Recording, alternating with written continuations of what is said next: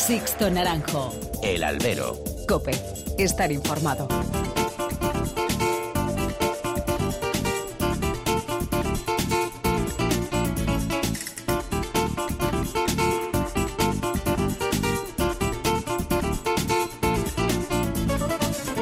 Muy buenas y bienvenidos a esta nueva emisión del Albero, a la cita con los toros que tenéis todas las semanas aquí en cope.es.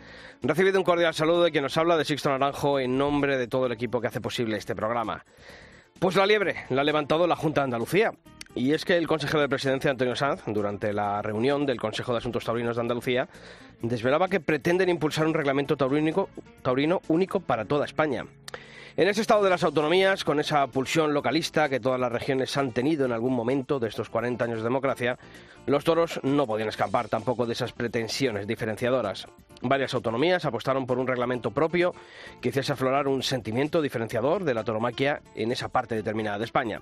Algo tan absurdo como pretender que cada partido de fútbol se jugase con un reglamento diferente en cada estadio de nuestra geografía.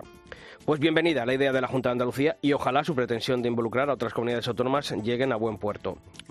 Castilla-León o Murcia, por afinidad de partido, deberían sumarse a esta iniciativa. Pero Andalucía debería también luchar porque otras autonomías como Extremadura, Castilla-La Mancha, la Comunidad Valenciana o Aragón, Navarra y sobre todo el País Vasco se mostrasen partidaria de esta unificación de reglamentos. Parece difícil. Buscar hechos diferenciadores en cuestiones taurinas es absurdo a la hora de reglamentar un espectáculo que tiene la misma raíz y el mismo fin. No se puede ir con 17 reglamentos en un coche de cuadrillas como sigue ocurriendo a día de hoy, como la extrañeza de los aficionados cuando un torero no puede salir a hombros en una u otra plaza porque no ha cortado, por ejemplo, dos orejas a un mismo toro, dependiendo de en qué comunidad esté. Otra cuestión sería, una vez implicadas más autonomías, actualizar este reglamento único. Eso sí, sin perder la esencia y la integridad del espectáculo. Algo que se antoja necesario y casi urgente, si se me permite. Así que hay trabajo por delante. Y otra cuestión que viene labrándose en un silencio tenebroso o a través de esas bocas pequeñas que preceden a dentelladas grandes. Los ataques a la Fundación Toro de Lidia por parte de aquellos que quieren manejarlo, que quieren controlarlo y que quieren lucrarse de todo. ¿Que el trabajo de la Fundación puede mejorarse? Pues sí, pues claro que sí. Pero que se dude de lo conseguido con dedicación y con trabajo callado me parece mezquino. Sobre todo porque los que debían de haber trabajado antes no lo han hecho. Y estoy seguro que no lo harán en el futuro por unas figuras ensimismadas en sí mismas que tienen que delegar en personas sin la más mínima formación para cometer semejante tarea. Marionetas de quienes siempre intentan copar todo. Quizá vaya siendo hora de que todo el mundo se quite las caretas y mejor que se bajen del barco y dejen trabajar. Y que cierren la puerta al salir, por favor. Comenzamos.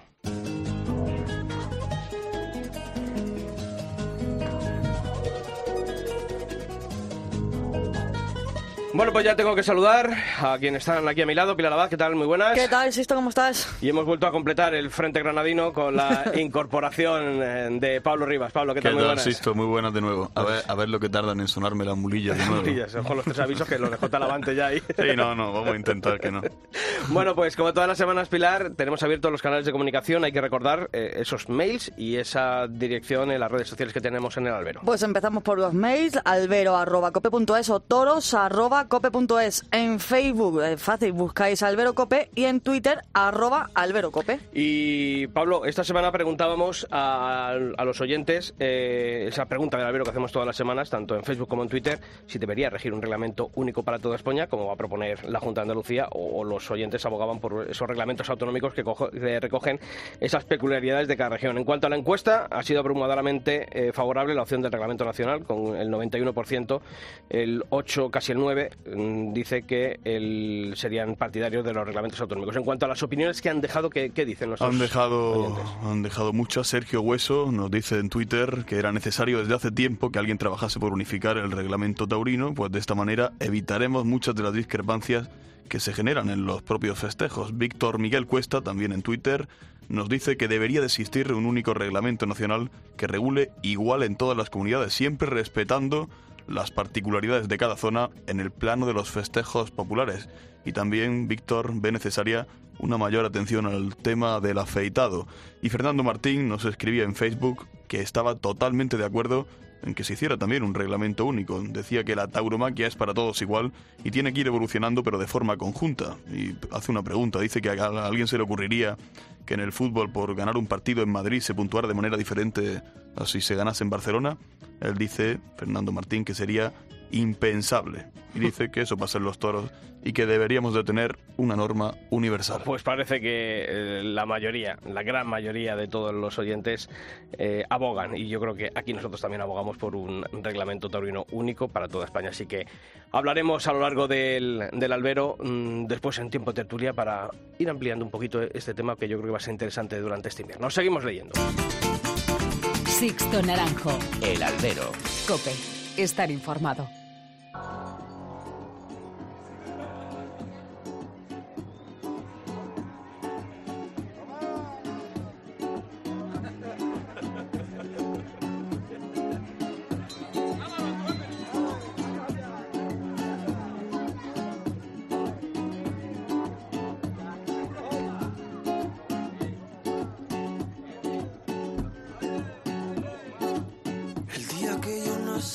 Se prendieron los candores, se extinguió la el cerro baja flores.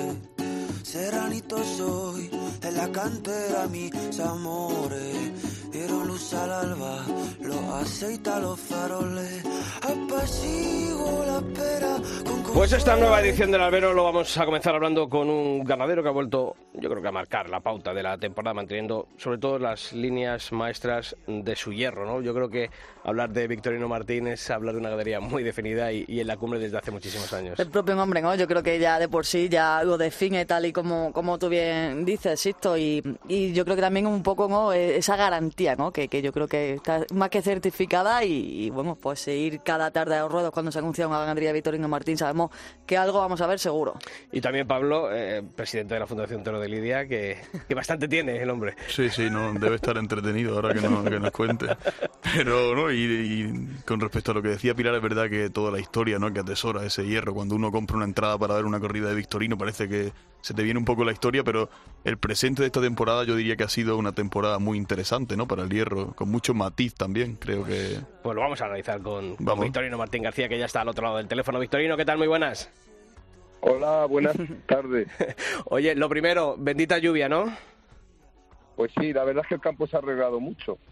Hace 20 días estábamos fritos, pero el campo ha pegado un cambio tremendo. Pues la verdad que eso es una buena, buena noticia siempre, aunque diga mal tiempo, yo creo que es buen tiempo que en esta fecha esté lloviendo. Bueno, pues eh, un poquito hablando más, eh, antes de entrar en profundidad con tu ganadería, pero eh, ¿crees que se ha normalizado ya un poquito el mercado de, de Bravo después de, del año de, de, estos dos últimos años, después de, de la pandemia en tu ganadería? bueno, pues ¿se ha normalizado esa situación prepandémica o todavía estáis notando las consecuencias de ella? Bueno, el ganadero piensa que después de esa pandemia ha venido pues una subida de las materias primas brutal. Uh -huh. Entonces, el ganadero todavía estamos en una, una montaña rusa, ¿no?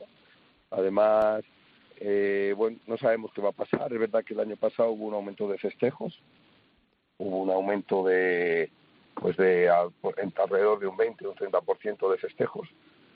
Y, pero este año tampoco sabemos qué va a pasar. ¿no? Bueno, pues entonces, pero bueno, sobre todo eso. Eh, lo peor para este para este año es que los costes de producción se han multiplicado por dos, ¿no? Uh -huh. Todo parece indicar que para va a haber puede haber escasez de toros en algunos sitios, ¿no? Uh -huh. eh, en Victorino no va a haber problema, ¿no? No, al revés. Ya digo que va a haber escasez de toros, es decir, de, de, de toros de, en la ganadería, ¿no? Uh -huh. Yo creo que, que, que bueno, y lo otro, gracias a Dios, pues hemos notado como todos, la pandemia nos ha influido a todos. Eh, primero, pues porque hubo una menor salida de animales y luego eh, porque ha habido, cuando se empezó a recuperar, las plazas estaban eh, con capacidad limitada, estaba una con entrada restringida. Y bueno, cada uno lo hemos ido haciendo como hemos podido. Uno los, hemos, los mandado al matadero, otros hemos aguantado. Cada uno lo ha hecho como ha podido, pero desde luego eh, te lo he dicho antes y lo repito, ahora mismo eh, la cría de ganado bravo de bravo es una montaña rusa. Yo creo que como toda la sociedad, ¿no? no sabemos un poco a qué atenernos. ¿no? Bueno, en cuanto a la ganadería, decía Pablo ahora antes de empezar, eh, cuando estábamos hablando, antes de darte paso, una, un año en el que Victorino yo creo que, sobre todo se puede decir que ha sido Victorino, ha sido fiel a, las, a esa marca que, que tiene esta casa ganadera, ¿no? Sí, nosotros la verdad que eh, nuestra ganadería se marca porque tenemos una línea a seguir y, con las pequeñas variaciones que hay en la vida, pero esa línea la llevamos manteniendo ya desde hace más de 50 años. Tú piensas que mi padre ya debutó en San Isidro en el año 72 con cuatro toros de vuelta al ruedo que llevaba en Madrid en, las corridas del verano y, y, prácticamente desde entonces pues estamos con una línea muy constante muy irregular y muy, pues casi siempre la misma línea, ¿no? Con las variaciones que suelen tener cualquier actividad de la vida. ¿no? Vitorino, repasando un poco esta, esta temporada, este año, eh, ¿podemos hablar de una corrida redonda de, de Vitorino? Eh, ¿Y cuál sería, cuál habría sido esa, esa corrida? Ha habido varias, ¿no? Por ejemplo, la de Cali, en realidad yo la computo como de esta temporada, mm. aunque, fue el 30 de diciembre, yo, la computo como de esta temporada. Eh, ha habido corridas muy importantes como la de Albacete, como la de, bueno, eh, la de Argentina fue un espectáculo. Yo creo que ha sido un año, lo más importante ha sido la regularidad. Eh, raro ha sido, vamos, todas, prácticamente, prácticamente no, todas las tardes han salido dos o tres toros importantes, que eso es mucho. Oye, ¿cómo está ese madero a que se indultó en el primer festejo que le disteis aquí en, España, en Olivenza? Mira, de esa tampoco me acordaba, esa también es una corrida completa. Eh, pues Madero está muy bien, ya cubrió el año pasado, estuvo con un lote pequeño de vacas y el toro está bien. Eh, después se ha hecho daño en un ojo en una pelea con otro toro, mm. pero y le ha quedado una pequeña una pequeña nubecita, pero el toro está perfecto. Y Victorino, podemos decir que esta temporada hemos recuperado también un poco más de picante en la casa, ¿no? Hemos un poco más de una casta que a lo mejor incluso a veces es injusto, ¿no? Yo creo que con vosotros se dice este año Victorino ya no es el que era, ese comentario típico que, que, se escucha a veces por ahí. ¿Creéis que ese comentario que bajo mi punto de vista es bastante injusto en esta temporada ya sí que hemos cerrado bocas del todo? Bueno, lo va a haber siempre, ¿no? Tú piensas que y, que dure muchos años, ¿no? Cuando estás en primera línea, pues siempre las críticas no faltan, ¿no? Y siempre eh, yo lo tengo además muy claro, si las cosas van bien es porque lo hizo mi padre bien y si las cosas salen mal es que yo me lo he cargado, ¿no? Entonces, bueno, yo lo tengo asumido, pero yo sé dónde voy.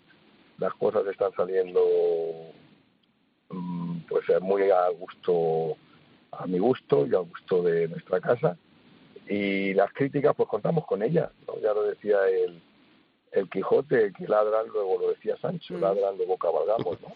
¿Se han reconducido eh, después de este año un poquito o se han limado asperezas con, con Madrid, con ciertos sectores de la plaza? No, nunca ha habido. Bueno, Madrid es que es muy exigente con la gente, tanto eh, toreros como ganaderos, que ellos piensan que pueden dar mucho, pues son muy exigentes, ¿no? Lo que no está bien es que te falten el respeto, ¿no? Eso sí que no se lo puedo.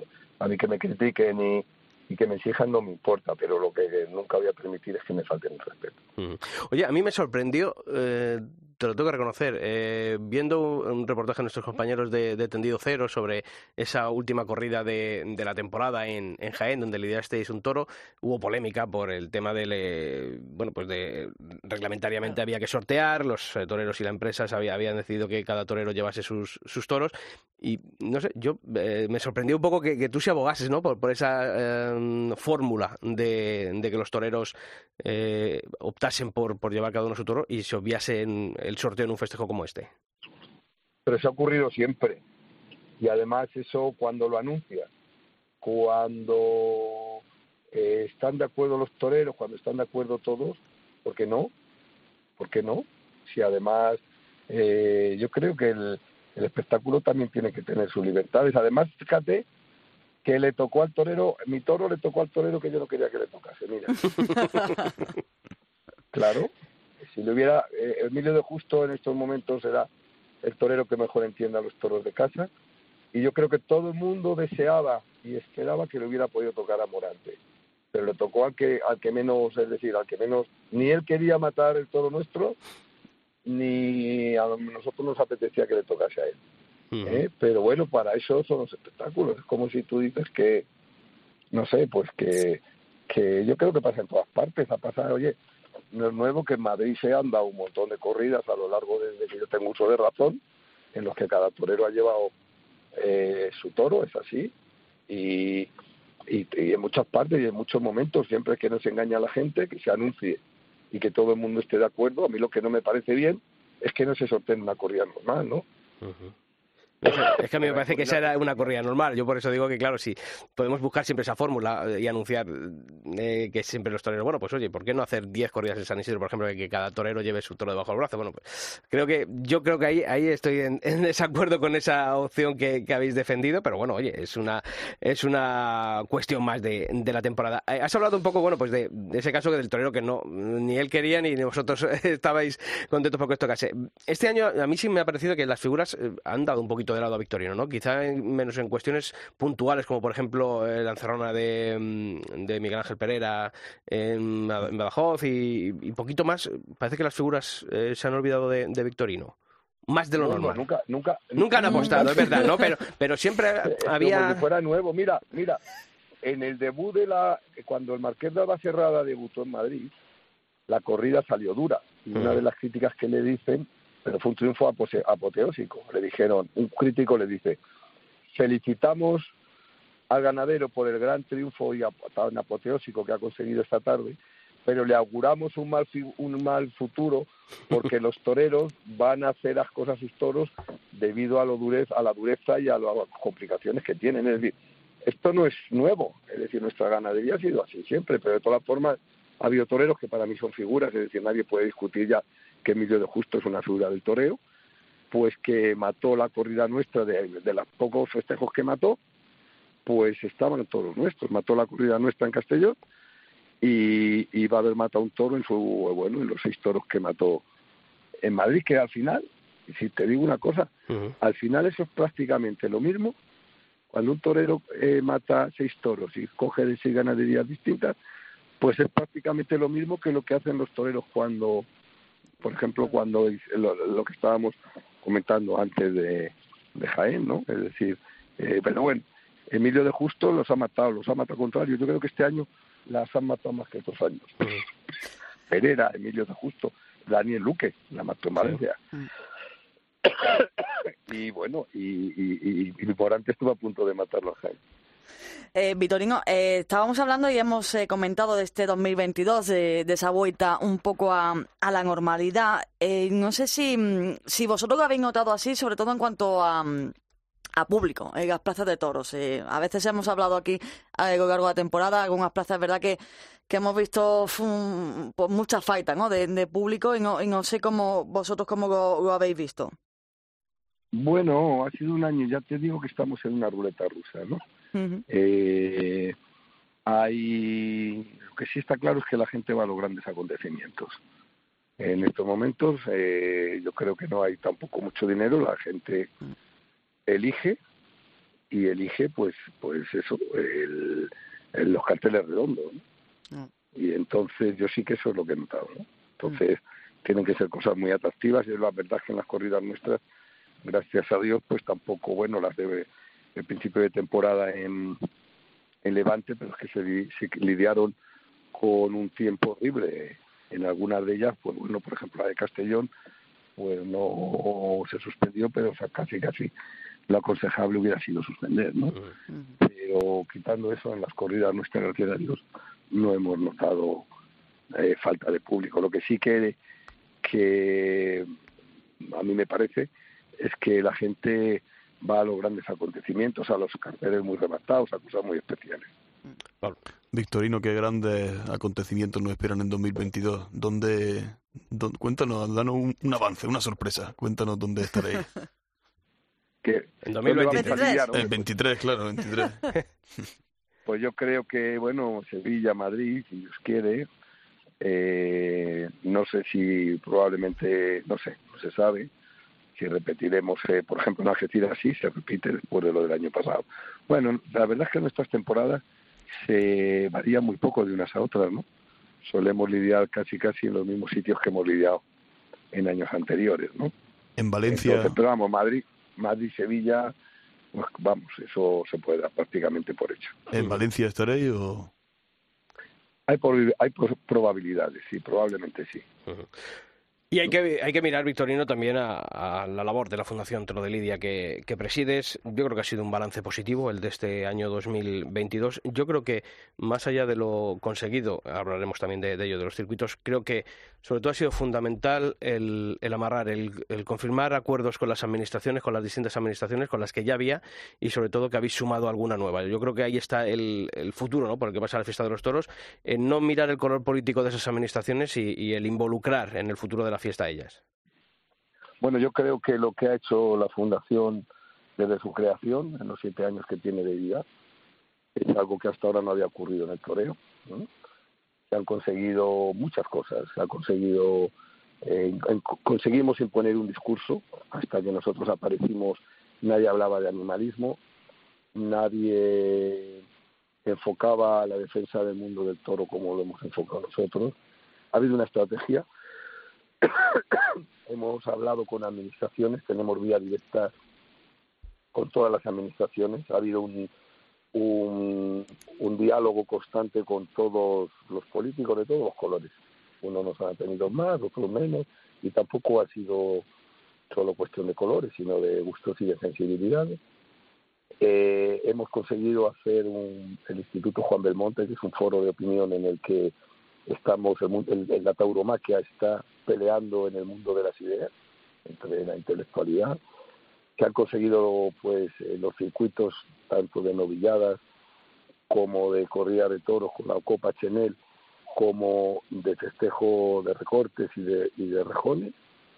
Y, bueno, se han lidiado ganaderías, más de ciento y pico ganaderías en estos circuitos, se han generado mil y pico boletines, eh, en estos dos años o tres. Eh, se han sacado toreros nuevos, el disco de Manuel seguramente es uno de los valores que está de moda, no estaría donde vamos, seguramente no, si no es por la fundación, seguro, bueno, por la fundación y por la Copa Chenel, no, no, no estaría en, el lugar en el que está, y, de novillero ya ni hablemos. Eh, se han conseguido muchas cosas, ¿no? Y sobre todo también los capítulos, yo creo que que lo que pasa es que el mundo del toro es como es, y, es el reflejo de cómo somos los españoles, ¿no? y de cómo somos eh, un poco los ibéricos, ¿no? Entonces, eh, pues siempre eh, nos fijamos más en lo que no nos gusta que en lo que está bien. ¿Y por, ¿Y por qué crees que no cala ese mensaje que yo creo que, que tiene que transmitir la Fundación? Porque yo hay veces que cuando leo, eh, es que la Fundación tiene que perseguir el afectado, tiene que, no sé, poner coto a ciertas cosas, yo digo, eh, es que la gente es muy, muy, y lo digo yo, ¿eh? No quiero que lo pongamos cabezorino, hay gente muy burra, o, por qué no cala ese mensaje, porque yo creo que la Fundación está para algo más allá que, lo que, que ese tipo de cosas más del, del día a día o más eh, ¿por qué crees que no cala el mensaje de, en muchos sectores o en algunos sectores del aficionado?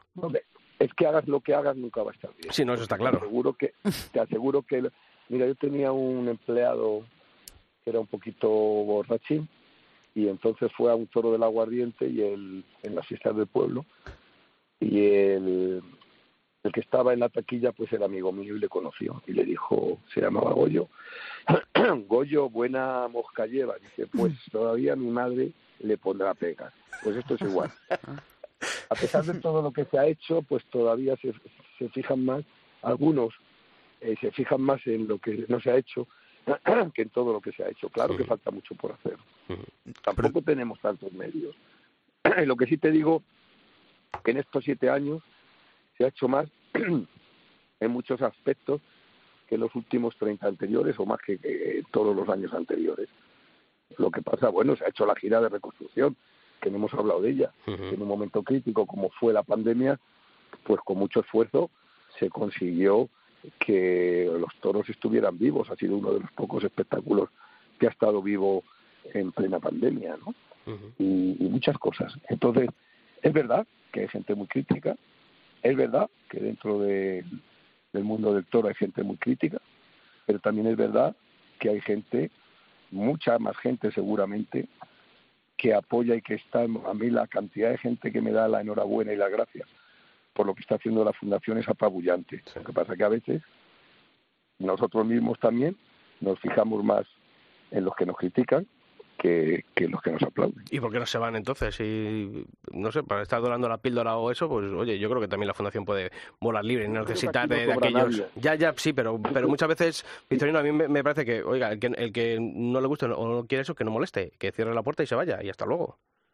Yo creo que aquí no sobra nadie, yo creo que con la que está cayendo uno de los objetivos de la Fundación, a pesar de, siempre se dijo nuestro discurso que uno de los móviles que tenemos es normalizar la relación de la tauromaquia con la sociedad, eso se ha dicho desde siempre, pero el otro era conseguir la unión del sector y conseguir la representatividad de todo el sector. Y para eso tenemos que estar unidos, porque es que si no, no nos van a escuchar. ¿eh? Somos ahora mismo referencia.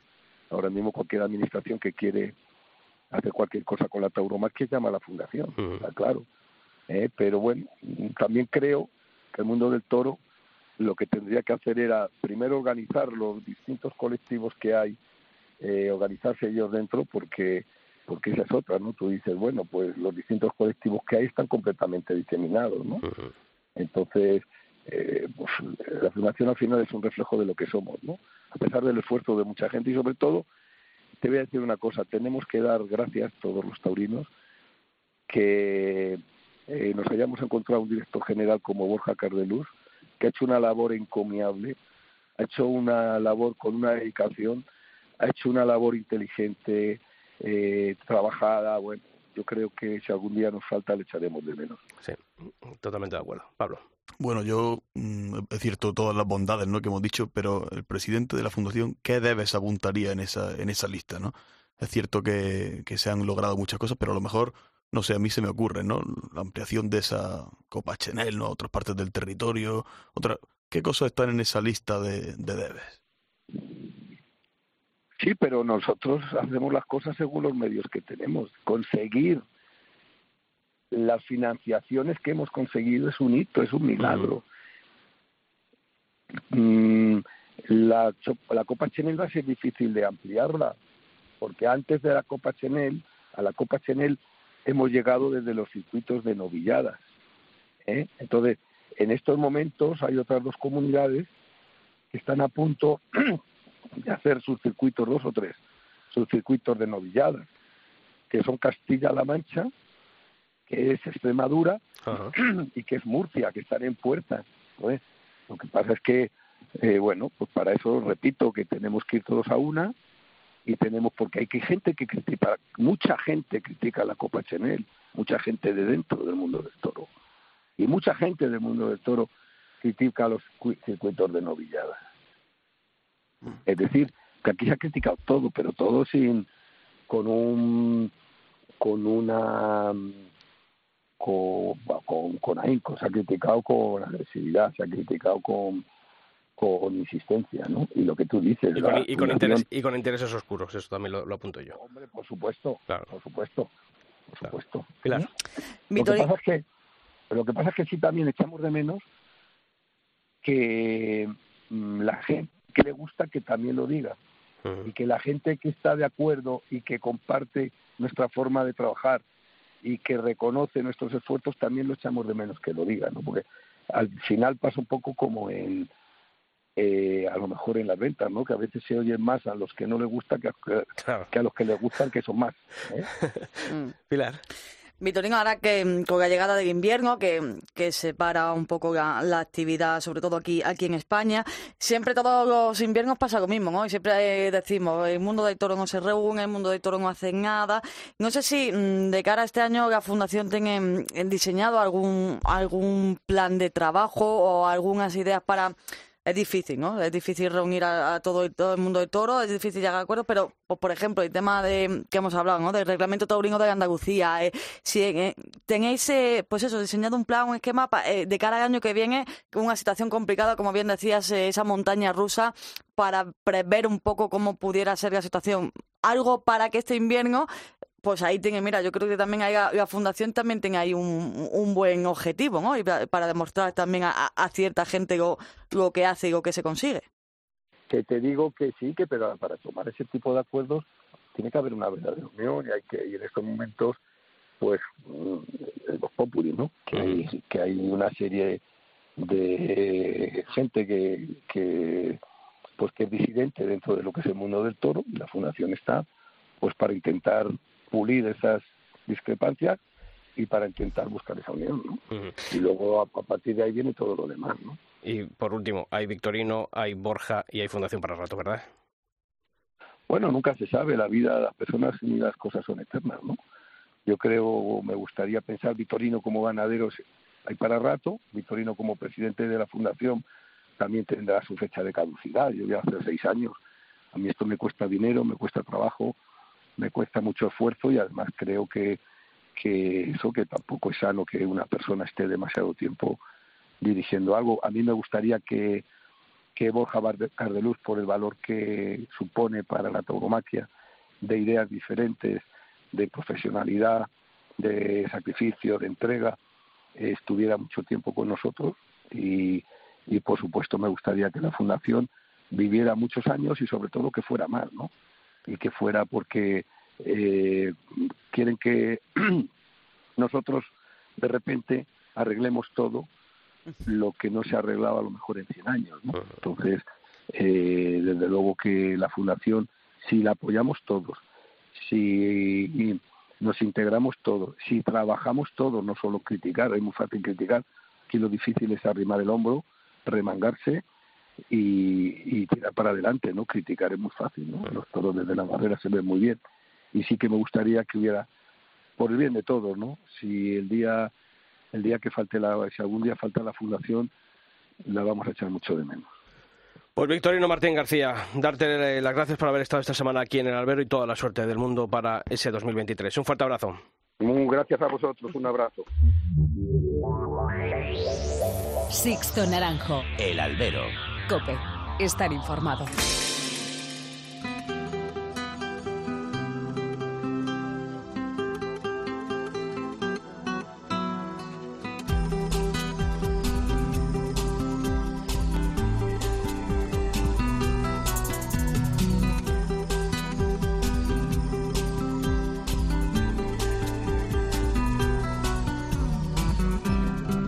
Pues es tiempo, es tiempo de nuestra historia, de la historia del albero. Y esta semana volvemos a escuchar la voz de un torero que aquí en este programa conocemos muy bien y del que llevamos un tiempo sin saber de él, hasta que hace unos meses pudimos verlo en una plaza de toros como aficionado, Pilar. Eh, 2019, esto fue el año en el que David Mora dio el último festejo antes de retirarse temporalmente o hacer un parón necesario, tal y como él lo define. Una decisión llevada a cabo por una serie de motivos y circunstancias en un momento determinado en el que el diestro se ha visto la necesidad de apartarse de la vida que llevaba hasta entonces quizás no ha sido, quizás tendría muchísimas circunstancias en las cuales eh, eh, podría tener muchos motivos por, el cual eh, haber hecho ese parón, eh, pero quizás tampoco es ninguno eh, realmente que tenga la fuerza para o, haya decidido por algo el, no seguir toreando, ¿no? Esa ha sido una cuestión un poco personal. Sí que es cierto que te acostumbras a, no estar toreando, a bueno pues hacer otro tipo de vida, vivir mucho más tranquilo en el sentido de eh, de responsabilidades, de, eh, de, tener una mentalidad eh, todo el día puesta en, algo como es el toro y como, como se tiene que, estar cuando uno está metido en la profesión. Mucha necesidad de parar de tantos años, tantas cosas que han ocurrido, ¿no? Pues compañeros que, que ya no están, bueno, pues otros que han quedado lastimados y bueno, pues eso te va haciendo un bueno pues un pensamiento ya un poco de, después de tantos años y tomas esa decisión que a día de hoy eh, pues lo tengo muy claro pero no descarto en ningún momento eh, bueno pues volver otra vez a vivir para mi profesión y lo que me ha dado tantas cosas eh, y, no lo sé ahora mismo no lo sé ni yo sinceramente eso sí, a pesar de estos años en los que no hemos sabido nada de David Mora, en los que se hablaba o se especulaba sobre la situación en la que podría encontrarse y demás, es el propio torero quien nos asegura que en todo este tiempo ha estado bien y en busca de esa felicidad. También cuando uno no aparece o no da, digamos, en todo este tiempo no, no he dado, digamos, muchas señas de, vida, eh, pues quizás que mm, lo primero que se piensa es que uno está mal, ¿no? todo lo contrario, sino hay muchas veces que un retiro espiritual y en todos los sentidos, tanto mentales como eh, incluso físicos, para descansar, ¿no? Después de tantos años, tanto entrenamiento, tanto, mm, pues también te cambia un poco la vida y eso es lo que te hace la tranquilidad para realmente que te llegue la, la felicidad. ¿no? La trayectoria de David Mora, aquí la conocemos bastante bien, una trayectoria, por así definirla, ¿no? de altibajos eh, castigada por cogidas y lesiones importantes. Es la historia de un torero que ha saboreado el triunfo, ha sido de gran expectación y al que el público siempre ha respetado. Sin embargo, ya sabemos que en los últimos años ha tenido que vivir esa cruz de, esta profesión eh, y sobre todo con esa última lesión en, en el pie. Pero, como nos confiesa el propio David Mora, no guarda ningún a nada ni a nadie. Bueno, los rencores, pienso que en, el toreo, eh, pues muchísimos compañeros y, todo, en, momentos que hay muchas injusticias, ¿no? Eso no me hace vivir con un rencor. Eh, eh, he sido feliz durante toda mi trayectoria, he vivido muchas cosas muy bonitas, otras menos bonitas. los compañeros, ese punto que tiene eh, digamos, el compañerismo dentro de, lo que es una tarde de toros. Y no, la verdad que no vivo, quizás hay injusticias como en todas las profesiones y incluso en negocios, pero no, realmente vivo, vivo muy tranquilo y lo único que me puedo pensar que tengo intranquilidad es de, haber mm, evolucionado o haber dado a mi toreo pues un, punto más, ¿no? Y, bueno, pues como he comentado antes, después de, esas cogidas y, volver otra vez y, volver a renacer y, salir de tus propias cenizas, pues eso quizás eso es un poco la, sí que es verdad que es un poco la intranquilidad que, que te queda de, decir, pues si yo podía, ¿no? Y, puedo y, y en un momento dado si quisiera, ¿no? Entonces un poco esa es una incertidumbre y, un, y una lucha entre uno mismo que, eh, que va pasando el tiempo y quizás te cuesta más, ¿no? Ahora David Mora está inmerso en un nuevo proyecto vinculado al campo y con uno de los productos estrella de nuestra alimentación, a nuestro oro líquido, el aceite de oliva virgen extra. Un negocio con el que el diestro está muy ilusionado y confiado en que funcione. Monté un, bueno, lo que es una envasadora de aceite de oliva virgen extra eh, en el cual pues es una maravilla, un proyecto que eh, la verdad que, está, lo hemos empezado hace muy poco, hemos arrancado, la, marca se llama KOB, con K de kilo, eh, y, la verdad que, bueno, pues es una nueva experiencia y un, y un empezar de nuevo, ¿no? También, la verdad que es una marca con, bueno, con unos packaging muy bonitos, en este caso las las botellas y, el aceite que va lógicamente dentro eh, incluso es mejor que los packaging y los packaging son buenísimos. Y bueno pues eh, estamos ahí para lanzarlo al mercado para hostelería pues este tienda gourmet eh, y bueno pues es un empezar Mientras vive esta nueva experiencia, sin embargo, David Mora no se olvida de su profesión y como hemos podido escuchar antes, no descarta volver a, torear. Pero, ¿qué sería lo que haría que David Mora volviera a los ruedos de nuevo?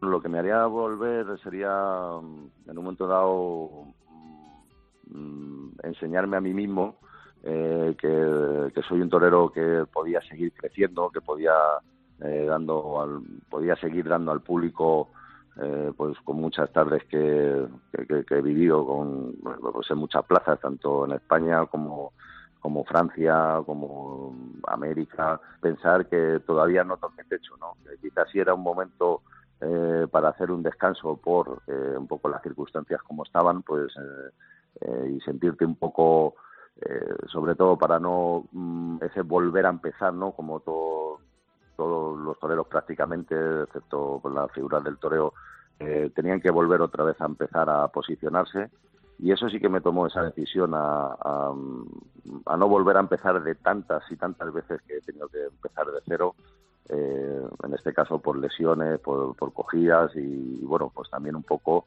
eh, por la cotización que, que, uno tiene en cada momento, ¿no? Entonces eso sí que me dio bastante eh, pereza el, tener que otra vez volver otra vez de cero. Esperaremos entonces el tiempo que sea necesario para poder ver de nuevo a David Mora anunciado en los carteles, aunque también, y es la verdad, nos alegramos de que esta nueva etapa de su vida que ha decidido emprender sea una persona feliz y conforme con la decisión tomada. Yo ahora mismo estoy realmente muy feliz, eh, ha habido muchos cambios eh, en mi vida y realmente pues ahora me encuentro eh, sobre todo con esa paz, que es como comentaba antes, que, realmente cuando haces esos parones y, sobre todo examinas muchas cosas de las cuales pasaron, de las que incluso cómo está el toreo actualmente ahora y, y bueno, pues realmente tiene uno la sensación de que ha hecho las cosas bien, eh, son decisiones personales y, bueno, pues eh, quizás eh, nadie realmente como uno mismo sabe lo que tiene que hacer en cada momento, ¿no? Y, eso quizás por compromiso por los demás o por el qué dirán o, quizás tengo que estar ahí por, por gusto de los demás, eso es lo más importante de la vida, ¿no? Tomar decisiones personales que a uno le hagan bien, tenga esa felicidad y lógicamente con esa un poco con esa nostalgia de, como he dicho antes, de esos miedos, de esos viajes, los compañeros, eh, pues no sé, las presiones eh, que, uno, mm, uno tiene cuando realmente eh, está metido en la profesión y tiene esa responsabilidad de, siempre dar el 100% de uno mismo. Eh, cuando uno quizás lo siente así, es cuando uno realmente encuentra la felicidad y, y, sabe lo que tiene que hacer en cada momento. ¿no? David Mora, siempre torero. Las historias del albero.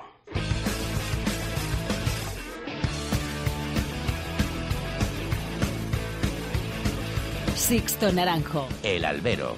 Cope. Estar informado.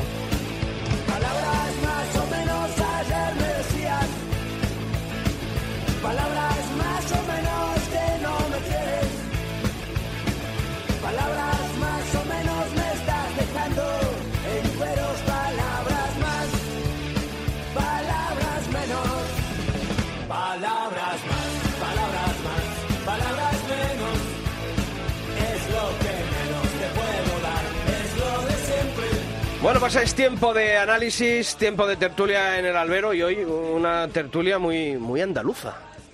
Porque aquí tengo a dos granadinos, nos vamos a ir hasta Huelva y hasta, hasta el campo de Gibraltar porque... Eh, más bien el reino de Granada por un lado, Andalucía por otro. Ah, vale, la, vale. occidental, Bueno, la bueno, occidental, la bueno, oriental, esas- pero sí, sí, pero, no, pero nos llevamos, la pero nos vamos a llevamos bien, nos yo, yo bien. ya, yo ya No, me no, pierdo, no, yo ya broma, me pierdo.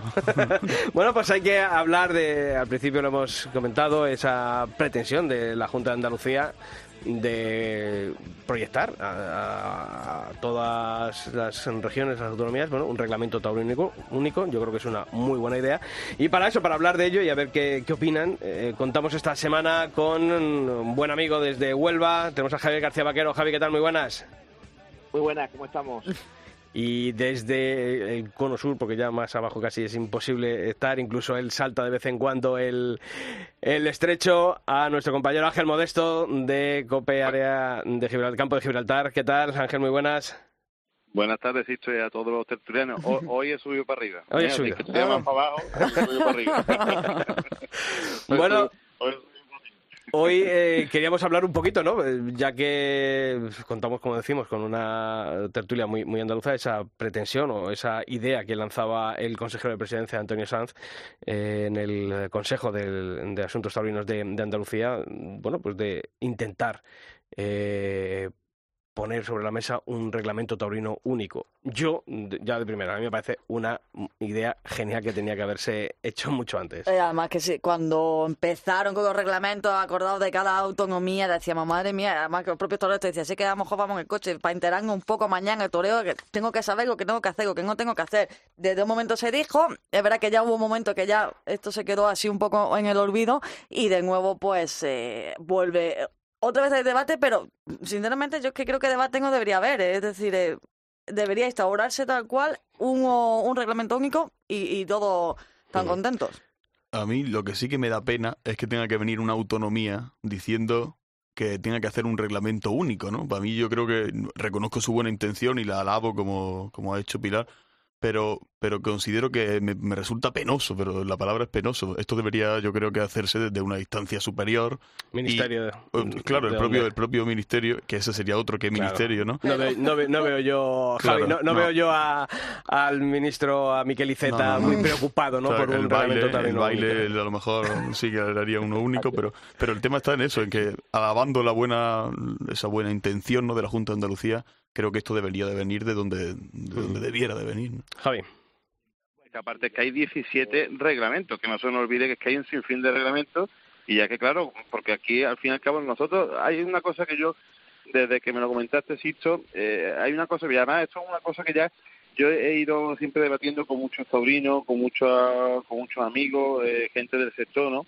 Que al fin y al cabo, eh, lo primero que nos tenemos que preguntar es, de todos los reglamentos que hay, cuál es el que mejor funciona de cara al espectáculo. Pues claro, eh, si nos podemos hablar desde, no sé, el primer tercio, ¿no? El tema de la puya aquí en Andalucía, pues ya sabemos que la puya, bueno, pues daña más, eh, menos a, las reses, luego después esto beneficia a los profesionales y a, de cara al espectador que luego después los toros lleguen con más empuje y con más fuerza al último tercio a la faena de muleta. Si nos vamos a otras comunidades, pues vemos que hay eh, otra otra discrepancia, ¿no? El tema de los avisos, el tema de concesión de trofeos. Entonces, al final, eh, ya es que no sabes dónde están, porque te torrean en un sitio y, y, y, la ley te cambia. Esto es como si, si viéramos cara, por ejemplo, en el fútbol, entra al bar y digo, no, usted, mire usted, eh, eh, donde juegue el, Atlético de Madrid, ¿no? Dependiendo de la comunidad que juegue, se va a interpretar de una forma o de otra, ¿no? Bueno, entonces al final perdimos integridad, perdemos esencia de lo que es el espectáculo. Y, y, el, y Atleti pierde los partidos, o sea, también. Y al final pierde los partidos. Javier. Pues, ya, por favor, no hablemos del bar porque desde cuando lo habríamos liado ya. Entonces, tocada pelín desprendida, caída y bajonazo y vamos a ver hasta dónde llegábamos con el, funcionando con el bar. Pero, pero lo que sí que es cierto es que, que esto parte del buenismo porque las competencias son de cada autonomía y se tendrían que poner de acuerdo las 17 autonomías con el gobierno central para hacer por lo menos una base de reglamento unificada. Eh, hablando con miembros del, del, CATA, que está muy bien planteado. En, el Centro de Asuntos Torinos de, Andalucía está muy bien planteado en el sentido que están representadas a Noé, está Íñigo Faile por parte de todos los letrados que, tienen algo de, información y de conocimiento del mundo taurino, está, está Fundi pues por parte de los bandrilleros, está Octavio Mulés como, como médico, están los aficionados, está Carlos Núñez, eh, bueno, estaba Carlos Núñez en un inicio y, ahora pues está Vitorino eh, en representación de, de los ganaderos María José Walda, es muy variado. Pero claro, parte del buenismo porque se sienta ahora y dice, oiga, en el momento que no haya unanimidad, no hablamos. Entonces, eh, eh, hablaban, por ejemplo... Pues entonces nos quedamos sin toro. Mañana. Nos quedamos sin toro, Javi, vamos. Se, sientan las cuadrillas, se sientan las cuadrillas y te dicen las cuadrillas. Mira, yo voy a hablar de todo, menos del número de, de intervinientes en un festejo y de nuestros honorarios. Bueno, entonces no hablamos de todo. Ahora, se hablaba, por ejemplo, del tema del afeitado. Y decía, bueno, no, yo no afeito. No, es un problema que hay en Atañe, porque ahí están los toros, que vengan y que lo hagan. Dicen los toreros, no, yo, yo de, afeitar no sé nada. Yo llego, me pongo delante de lo que de lo que me ponen. dice el presidente, yo llegan, llegan allí y lo que me enseñan es lo que veo. Entonces, es muy difícil, si no nos unificamos en eso, llegar a la segunda parte, que es hacer un, yo creo que es necesario, un reglamento unificado, al menos, hombre, la edad de los toros, que es una broma, que en Andalucía se pueda lidiar como novillo, lo que en Extremadura puede ser un toro y lo que en, en Aragón se puede lidiar en ese mismo mes como toro o como novillo. Bueno, pues simplemente vamos a hacer una norma y vamos a, a, hacerlo. Comentaba, y, y, es verdad, ¿cuál es el reglamento más mm, mejor? Bueno, el de Andalucía de 2006 y parece que es bastante, mm, bueno, pues venía, eh, recogía bastante de las inquietudes, pero después que ha habido avances, avances legislativos, avances incluso informáticos y de la propia sociedad que hay que introducir. Ahí después, eh, eh, en fallos de, de, que no se dicen las cosas. Recordamos la polémica que ha habido este año con los sorteos en diversas plazas, de Andalucía hay que hacer sorteo, no hay que hacer sorteo, eso queda al albur. Y hay notas de la, de la, de, de, de la de, que tiene competencia en este caso que es la, Consejería de Interior y, que te dicen bueno pues una cosa y la contraria en función de la plaza o de, aquel momento. Entonces y después hay esas imprecisiones jurídicas que yo creo que hay que resolver. A partir de ahí yo creo que es necesario un solo reglamento. En lo fundamental después están los usos y costumbres, que oye, que evidentemente pues en Navarra no van a ser las mismas que, que bueno, en esa Galicia tampoco todavía allá que, no, que nos queda. pero pero yo, yo creo que, por ejemplo, o sea, habría que empezar, hombre, yo creo que eh, por afinidades políticas, pues mm, a Andalucía podrían sumarse comunidades como Madrid, Castilla-León, Murcia, que es donde gobierna el Partido Popular, pero creo que sería fundamental, ¿no? También que se sumasen otras eh, comunidades, en este caso como eh, Extremadura y Castilla-La Mancha, donde hay un decidido apoyo por parte de, las administraciones autonómicas a, por lo menos sensibilidad con la fiesta. Lo veo ya más difícil en Navarra o, eh, Comunidad Valenciana y ya sí que lo veo más imposible en el País Vasco. Las cosas como son. Sí, me va a Pilar se ríe porque creo que en eso, estamos, de acuerdo, ¿no? Porque ahí, claro, hay el, hecho diferencial que dirían los políticos. Pero se nos está olvidando también una cosa, ¿no? Siempre esto es de primero de derecho, lo decían los profesores cuando entraban, ¿no? De derecho, que la dispersión normativa lo que crea inseguridad. Y esa inseguridad no es solo interior, sino desde el punto de vista de la defensa de la fiesta, el hecho de tener, mm, ¿cuántos son? Ocho o nueve reglamentos o los que sean, es que te crea una inseguridad a mm. nivel de defensa enorme, porque realmente estamos hablando de que nos defendemos con unos reglamentos y con dos leyes, que es cierto que son dos leyes, dos leyes aprobadas con un, cuando existía una mayoría, pero a cara de defender un espectáculo a la sociedad con 17 reglamentos es que no va a ningún sitio, es que con nueve o con los que sea. y, luego hay una segunda parte, que es la interpretación también de las leyes. claro. Eh, luego si queremos buscar una integridad del espectáculo de cara a lo que es el funcionamiento del mismo y del espectador, luego después te encuentras un equipo eh, gubernativo en la que eso me pasa aquí en Andalucía. Yo me dedico también a dar toro, incluso dentro de las mismas provincias. Tú te vas a Cádiz, te vas a Málaga, te vas a otra provincia, la ley es la misma. Pero, ojo, quien esté del delegado gubernativo, quien esté en los despachos de, de Consejería del Interior de esa provincia, pues la ley es la misma, pero la interpretación es totalmente distinta. Entonces, claro, al final hay tantas trabas, tanta burocracia que se nos olvida que luego después eh, es cierto que hay un espectáculo que lo tenemos que, que cuidar al máximo y la integridad y el rigor precisamente no solamente con la normativa que está muy bien haya porque lógicamente tiene que haber un ordenamiento para el funcionamiento sino que también es lo que entre todos primero por la parte de la administración propia que esos son los que tienen que de verdad aplicar una serie de rigor para que luego después todo eso salga a luz, ¿no? Y eso yo creo que tendríamos que ir un poco todo a, la misma dirección, porque si no, claro, luego ya hay tantos intereses por parte de eso, de, los profesionales, de los ganaderos, de los empresarios, que, que luego cada uno pues ya van buscando pues, pues, intereses particulares, ¿no? Por eso quizás es necesaria esa, esa, base argumental en la que sea exactamente la misma en todos los sitios. Comenta quién puede ser presidente y quién no puede serlo, cómo se ejerce la presidencia, quién eh, eh, determina la edad de los toros, en, que, cómo se determina el peso de los, de los toros. Hay, hay, novillos con 150 eh, kilos en alguna plaza. Estamos hablando de cosas que no tienen sentido. Y, sobre todo, y sobre todo, Javier, yo, yo, creo que a eso a lo que aludes tú, creo que sean nuevos o sea, un nuevo reglamento taurino unificado o incluso los actuales autonómicos, creo que necesitan todos, o incluso nuevo, el darle una vuelta a toca. Ojo, sin perder la esencia y la integridad que se pide para un espectáculo taurino, pero creo que hay ciertas cosas que, siguen siendo eh, arcaicas, ¿no? El tema de... y, recordando una cosa fundamental, que la obligación de un reglamento es defender la pureza del espectáculo a favor del consumidor efectivamente, taurino. Claro, claro. Que, que, vamos dejando de profesionales, que, que estamos dando voces a profesionales, a la prensa al ganadero. Espera un momento, usted está dentro de, Pero aquí lo fundamental es defender los intereses y que yo... Efectivamente, esto, es como, esto es como modificar el delito de sedición contando con Esquerra. Pues claro, pues claro. Pues ah, aquí estamos en lo mismo, aquí estamos en lo mismo. Estamos pidiendo que pongan eh, puertas al campo a, los que precisamente quieren saltarse todas esas normas. Pero, eh, ah. ese es el tema. Entonces, oye, que eh, ese buenismo nos lleva muchas veces, oye, que, que, es perfecto. Antonio Sanz, oye, y es de agradecer que se acerquen con esa nobleza y pero claro, dicen, mira, unanimidad, pero ¿cómo va a haber unanimidad? Si es que habrá que darle un palo a alguien en algún momento. Aquí la sábana cubre la de un lado está para otro lado, es, una evidencia. Entonces, eh, no tenemos no debemos perder ese, ese, ese, fundamento que es defender al espectador. Pero además, fijaos una, una cosa, decía Pablo antes, de que una autonomía que sea, pero eh, dónde están los toreros, dónde están los ganaderos, la gente que realmente vive de esto y que interesa, porque al fin y al cabo nosotros, bueno, el reglamento pues sí, pero no voy yo a... Pero tampoco hemos escuchado la voz de nadie que diga, oye, pues sí, pues no deberíamos... Se quejaron un poco al principio, Al principio, pero Pero yo, yo donde voy sobre todo es que no se nos puede olvidar que existe un reglamento nacional. Es decir, por encima de los reglamentos autonómicos hay un reglamento nacional que realmente yo creo que la reforma debería venir por ahí. Es decir, una reforma de principio a fin. Y ya, pues, si no quiere hablar el ganadero, si los otros no ven afeitado, pues allá ellos. Pero tenía que ser esa instancia superior, ¿no? La que, la que velara, ¿no? Pues sobre todo por el aficionado, ¿no?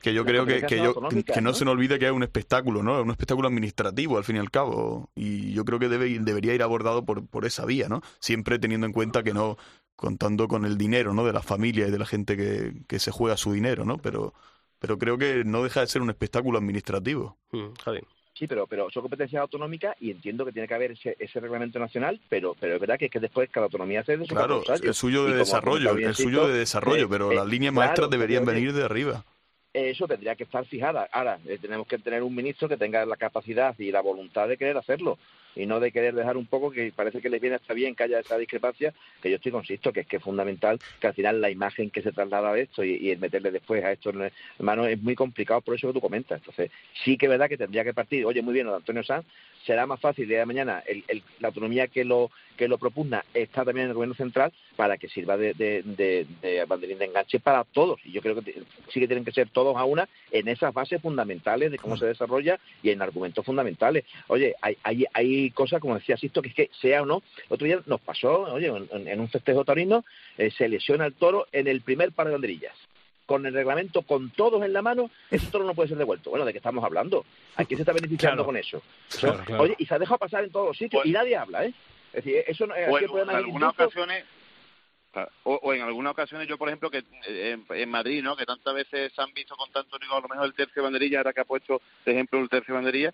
Eh, oye, ¿qué más da a lo mejor en algunos casos de que el toro lleve una banderilla más o, una banderilla menos? y lleva 10 minutos ahí pasando los hay, hay, millones de ejemplos inservibles, Por eso digo que, hay que actualizar la lidia sin perder la esencia de la integridad, pero creo que hay ciertas cosas que, que, deben modificarse ya por, por el bien del espectáculo de, de, de la agilidad, que muchas veces tenemos espectáculos kilométricos que duran tres horas y media tienes allí, porque claro, el, el reglamentarismo te dice que no, si no tiene cuatro palos el toro, aquello, si, si se cambia el tercio, y incluso, ojo, también creo que los aficionados tienen que, que, ver un poquito con perspectiva, ¿no? De no pasa el espíritu de las leyes, ¿no? Más que Claro, no, o sea, no, no, no se acaba la fiesta porque, porque se cambia un tercio con tres banderillas, cuando lleva 28 pasadas el animal y porque para que deje al final un palo mal puesto por allí en el costillar, sino y, y, bueno, y sobre todo también creo que somos muy en eso, ¿eh? sí, no, no, no, ojo. En, el eh, momento en, el que el toro en, el primer tercio pisa la raya de dentro de sí, sí, sí. y quita la plaza. Mira, es llamativo, pero que, no, eh, somos reglamentistas, los, los propios aficionados, ¿eh? estoy hablando porque, porque verdad, tenemos esa, sí, para hacerte, para hacerte valer el prurito de aficionado tienes que, que pitar esas cosas, que ¿no? Tienes que, decir, tú, oiga, que está pisando en la raya de... Por el favor. Toro dice que gol fue el toro, el, único que tenía vergüenza pisó la raya. Claro, efectivamente. Bueno, pues creo que es un... Pero, pero por, Dime, se ha dicho que por encima de la norma está la razón también, y en este caso Oye, pues, pues, pues, tiene que prevalecer la razón. Es que la norma sí está muy bien. Cuatro palos tiene que tener el toro. Pero lo que ha hecho Sisto, lo que no puede estar son diez minutos y venga a pasar, y venga a pasar, y venga a pasar. Pero ¿sabes qué pasa también, Ángel? ¿Sabes qué pasa también? Que claro, otro problema que tenemos, que sería otro debate, otra tertulia, otro programa, son los que se suben al palco. Bueno. Porque eso ya, eso, claro, ya la interpretación, la afición, el conocimiento de... Y que también tiene que ver mucho con el reglamento, Claro, entonces eh, muchas veces la ignorancia te hace que te aferres al, a la ley tal cual, ¿no? Al texto. y, entonces, y, muchas otras cosas, ¿eh? porque aquí los complejos, que aquel que no habla en casa llega allí y puede decir en el palco, que quiere decir, ojo, que, que somos más cosas que de ignorancia, porque hay veces que no todo da para ignorancia. bueno, pues que ha sido un placer que podíamos seguir hablando, porque esto va a seguir dando, va a colear, ojalá lleguemos, no sé si ya para la temporada que viene, pero esto creo que es una buena idea lanzada con perspectiva de futuro, la de recuperar un reglamento nacional único para toda España. Y agradezco, como siempre, la presencia aquí en estos micrófonos de Javier García Vaquero. Javi, un fuerte abrazo. Un fuerte abrazo y no quiero dejar de nombrarlo, tenía preparado Juan Murillo, presidente de la Plaza de Sevilla, que decía que esto del toro hacen falta soluciones razonadas defendiendo la pureza. Y creo que es lo que eh, eh, sería eh, la posición de motivo de cualquier ley, cualquier reglamento que tenga. Vamos a hacer soluciones razonadas, pero vamos a defender, como tú dices, la esencia de la pureza, que creo que es lo, fundamental y que no se nos vaya de la cabeza. Pues Muchas gracias por darnos estos motivos, estos, estos momentos para hablar de toros. un fuerte abrazo, Javier. Y también, Ángel Modesto, un fuerte abrazo para ti. Como siempre, un fuerte abrazo y bueno, pues desde aquí abajo, lógicamente, todos deseando que ya volvamos de nuevo a, a la temporada, bueno, de aquí abajo y me imagino que del resto de... El 28 de febrero está ahí a la vuelta de la esquina, no te preocupes. Ah, eso está, eso está cerquita. Pero que tenga que llover antes un poquito, Eso. listo, aquí, aquí no llueve. Aquí no han abierto el grifo todavía. Bueno, pues mandamos un poquito las nubes para allá. Ángel, un fuerte abrazo. Fuerte abrazo. Bueno, chicos, programa largo e intenso esta semana. Sí, vamos a ver qué, qué nos depara, ¿no? La semana que viene. Efectivamente. Pilar Abad, un fuerte abrazo y Gracias, muchas gracias. Y a ti, bienvenido otra vez. que, eh, iba a decir que vuelves a casa por no por Navidad, No pero, por sí, Navidad, sí por, pero- fecha- pero sí por casi. fechas señaladas. Iba a decir que en Granada, donde ahora mismo está la temporada, porque no para de haber festivales, el ahora festival de dólar, dólar, ¿no? ahora pues, todo, otro Siempre. en Atarfe, esto Madre es mía, una no paráis. locura, una locura. Nos vemos pronto. Muchas gracias, Pablo. A ti. Y a todos vosotros ya sabéis que la información taurina continúa todos los días de la semana en nuestra web en cope.es barra toros y que nosotros volvemos aquí en el albero el próximo miércoles. ¡Feliz semana!